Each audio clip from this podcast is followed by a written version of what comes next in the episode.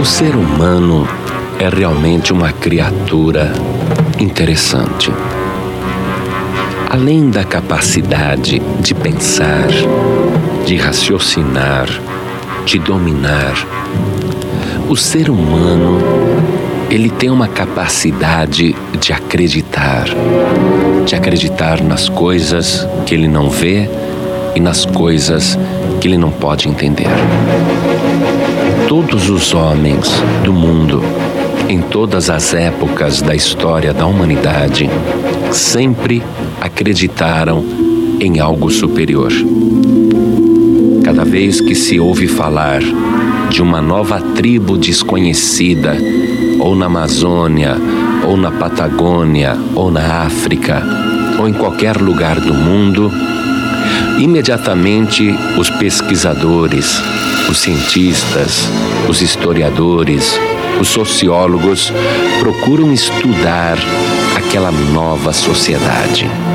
E por mais primitivo que o povo possa ser, ali eles vão encontrar um povo que acredita em algo sobrenatural, algo que não consegue explicar e que geralmente o ser humano reputa como Deus. Parece que está dentro do homem esse crer no sobrenatural. Pois bem, um índio, chefe de família, ele estava passando muita fome com a sua mulher e os três filhos. Ele resolve ir caçar.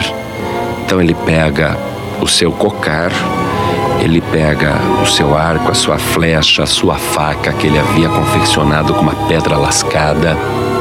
E ele diz para a mulher e ele diz para os filhos: Não se preocupem, porque eu vou caçar e somente voltarei quando encontrar a comida para o nosso sustento. E o índio saiu então pelas montanhas, pelos vales, pelas florestas, mas parece que a sorte o havia abandonado. Depois de quatro, cinco dias, procurando, procurando e não achando, já a ponto de desanimar e pensando na sua família que morria de fome, na sua família que já tinha semanas estava se alimentando com raízes de árvores. Ele pensou: toda a minha família vai morrer e eu não consigo uma caça para sustentá-la. Então ele resolve voltar para casa, mas com aquela sensação de fracasso, de derrota. Ele não se conformava de não conseguir uma caça, o alimento para a família. Então, antes de chegar em casa, antes de se aproximar da sua família, ele pensa: eu não tenho coragem de olhar para minha mulher e de olhar para os meus filhos famintos. Eles me perguntarão: cadê a comida? Eu não terei coragem de dizer que não consegui nada. Então ele se deteve assim a uma certa distância, ficou em cima de uma montanha, olhando os filhos que brincavam e a mulher que trabalhava moendo raízes. Ele ficou olhando aquela paisagem tão bonita, aquele céu tão azul, aquela esposa que ele amava tanto, aqueles filhos que ele queria tão bem e ele começou a chorar. Ele começou a chorar de tristeza, porque ele não queria que a sua família morresse de fome, mas ele viu que os seus filhos estavam magrinhos, que as crianças estavam fracas, que a mulher estava magra, naquele sofrimento, naquela miséria, naquela fome. Então ele começa a olhar o céu, as montanhas, ele começa a contemplar as árvores ele pensa: quem fez tudo isso? Quem criou este mundo e por que eu estou aqui?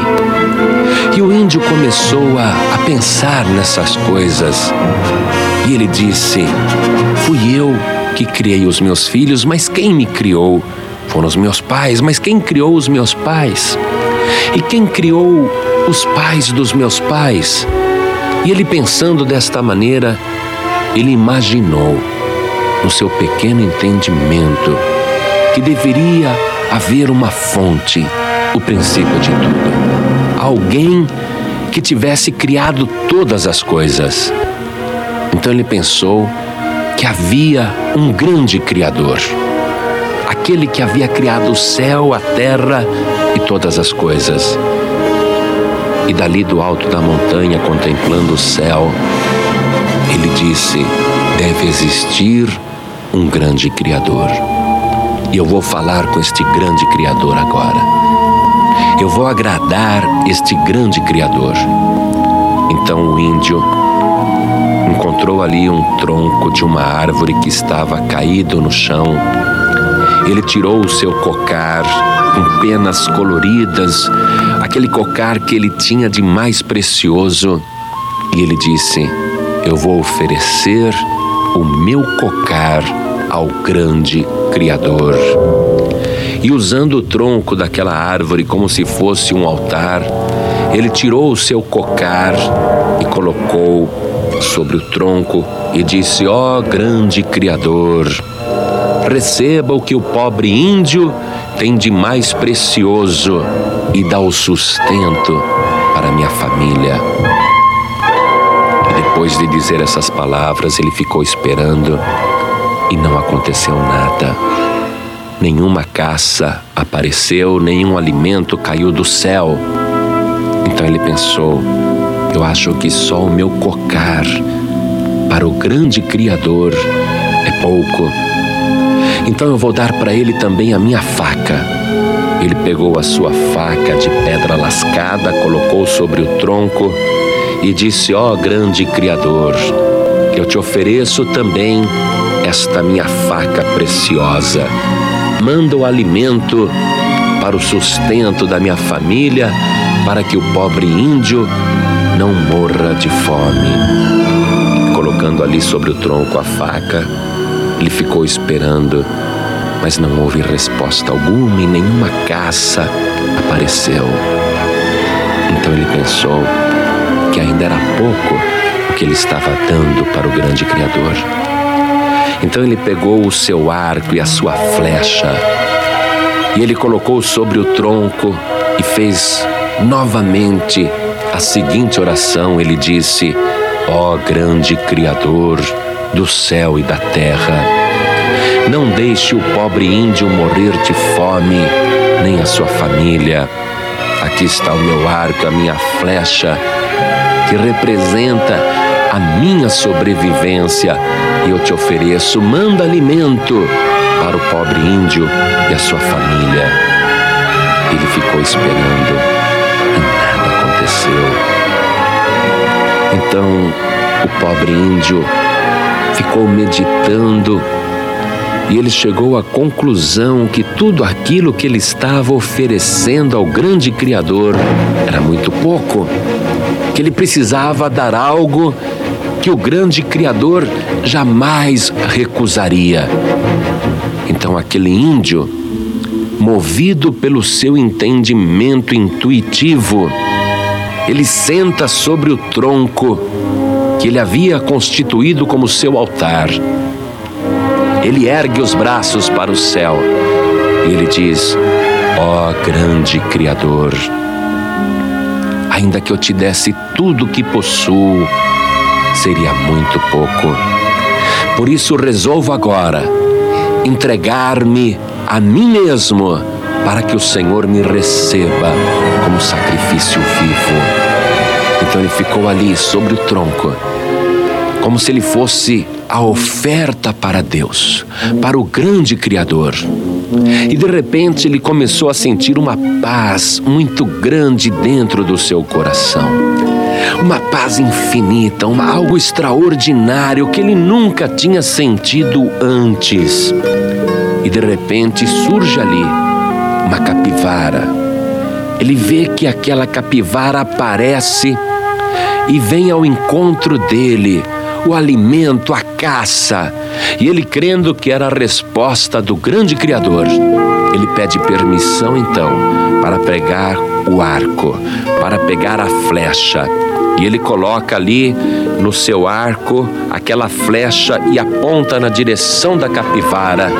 E ele solta o seu arco. E ele consegue o alimento precioso.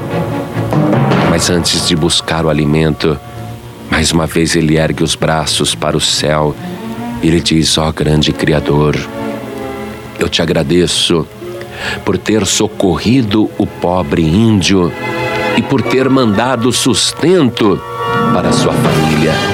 Então ele pega a capivara e ele diz ao grande Criador: Eu também levarei a faca, eu também levarei o arco, eu também levarei esta flecha, mas eu declaro que tudo isto te pertence e tudo que eu tenho eu usarei para que o teu nome seja honrado. E direi a todo mundo que é o Senhor que me dá o meu sustento.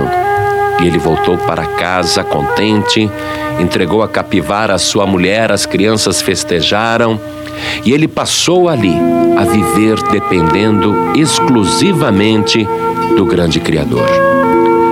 Então aparece naquele local um missionário, um missionário pregando o Evangelho, e o missionário falando para aquele índio e para sua família, apresenta Jesus como Filho de Deus. E ele lê para o pobre índio que não era mais pobre, ele lê o que está escrito na carta que Paulo escreveu aos Gálatas, capítulo 2, versículo 20, onde está escrito assim: Já estou crucificado com Cristo e vivo, não mais eu, mas Cristo vive em mim. E a vida que agora vivo na carne, vivo-a na fé do Filho de Deus, o qual me amou e se entregou a si mesmo por mim. E quando o índio ouviu esta palavra do missionário, ele disse: Eu já me entreguei a este grande Deus, a este grande Criador, mas agora eu quero também entregar a minha vida para este Filho de Deus, para este Jesus. Então ele recebeu Jesus como Salvador. E vivendo ali com aquele missionário, recebendo os seus ensinamentos, ele foi compreendendo as coisas que estão escritas no coração do homem e confirmadas pela palavra de Deus. No livro de Provérbios, capítulo 23, no versículo 26, encontra-se o seguinte trecho: Deus dizendo: Dá-me, filho meu, o teu coração, e os teus olhos observem os meus caminhos. E ele disse ao missionário: Quando eu observei o céu, a terra, as árvores e o mundo, eu vi ali a mão do grande Criador. E eu entendi que eu tinha que entregar para Ele não apenas aquilo que estava à minha volta, mas principalmente o meu coração. Meu amado, minha amada, você que está me ouvindo, você pode ser uma pessoa estudada, ou pode ser uma pessoa sem estudo nenhum. Você pode ser um homem deste tempo moderno, ou você pode ser uma pessoa que não teve oportunidade de conhecer a ciência deste mundo, mas dentro do teu coração está escrito o mistério do próprio Deus que ele escreveu com a sua própria mão, para dizer a você que ele reina, que ele vive, que ele é o grande Criador e que ele amou o mundo de uma tal maneira que deu o seu único filho para que todo aquele que nele crer não pereça, mas tenha a vida